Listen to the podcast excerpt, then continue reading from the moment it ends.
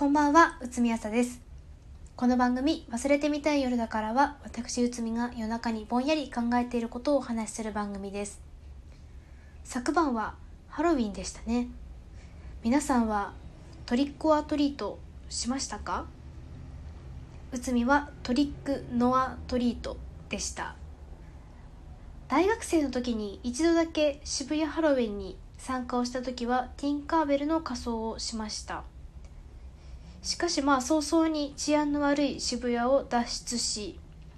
六本木に移動しましてギネスを瓶でアホほど飲むティンカーベルとなり外国人と仲良くなったのも今ではいい思い出です。さて今回はハロウィンの思い出ということで高校生の時のハロウィンに間違えて離乳食を作ってしまった話をします。タイトルがすでに出落ち感満載なのですが内海の言い訳を聞いてください。内海のクラスではハロウィンにクラスの女子みんなでお菓子を作って交換することになりました。内海の学校はなぜかバレンタインとハロウィンのお菓子作りが大変盛んな学校でしたのでその日には毎年たくさんのドラマが待っています。しかし毎年みんなお菓子を作るんですが毎年毎年内海は不満を抱えていました。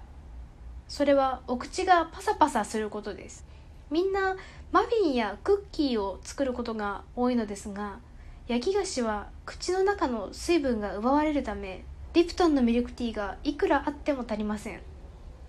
そこで高校生の内海は考えたのです。水菓子にしようと。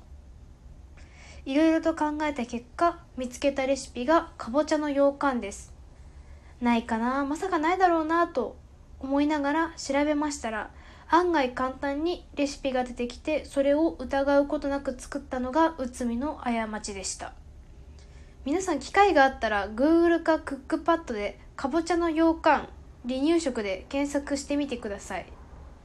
きっとおびただしい量のかぼちゃの羊羹のレシピに出会うことができます。そして赤ちゃんにふさわしい羊羹について考えてみてください。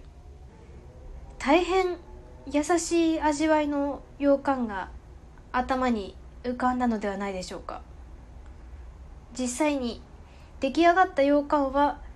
調味料を初めて摂取する赤ちゃんがびっくりすることがない程度に極めて優しい味わいの羊羹でした。しかしその時はまだ自分が作ったものがまさか離乳食だとは思っていませんからレシピ通りに作ったのに不思議だなと思いながら学校に行きました。できてしまったものは仕方ありません。中高一貫校ですからクラスに1割か2割ぐらいいる外部生を除けば大体みんな5年目の付き合いです。トリックトリックでもまあ許してもらえます。内海はレシピ通りに作ったのにどういうわけか大変優しい味わいになってしまったかぼちゃの羊羹を持ってハロウィンに参加しました。そして内海のかぼちゃの羊羹はその味わいのあまりの繊細さに誰も味を感じることができずなんだこれはと原材料を当てるゲームになりました。ちなみに答えはかぼちゃと砂糖と寒天と水です。みんなが作った甘くて美味しいマフィンやクッキーと内海が作った驚くほど優しい味わいのかぼちゃの羊羹をみんなで交互に食べました。甘いものと苦いものは合いますが甘いものと味のしないものは特に合わないということがよくわかるハロウィンでした。一人また一人とかぼちゃの羊羹から高校生たちがリタイアしていく中でクラスの特に仲のいい友人の何人かがポンコツである内海を疑います。お前絶対にレシピミスったろと。内海はマジでレシピ通りに作った。と反論しました。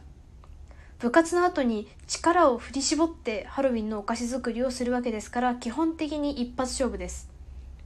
レシピに穴が開くほど分量を見てしっかり測って作りました。そして何よりレシピに簡単と書いてありました。かぼちゃをペースト状にすること以外は確かに簡単でした。それでも疑う友人の一人がちょっとレシピ見せてみと言うので実際に作ったレシピを見せました。そして友人の一人が気づいたのです。これ離乳食じゃない？と。父離れして早10年。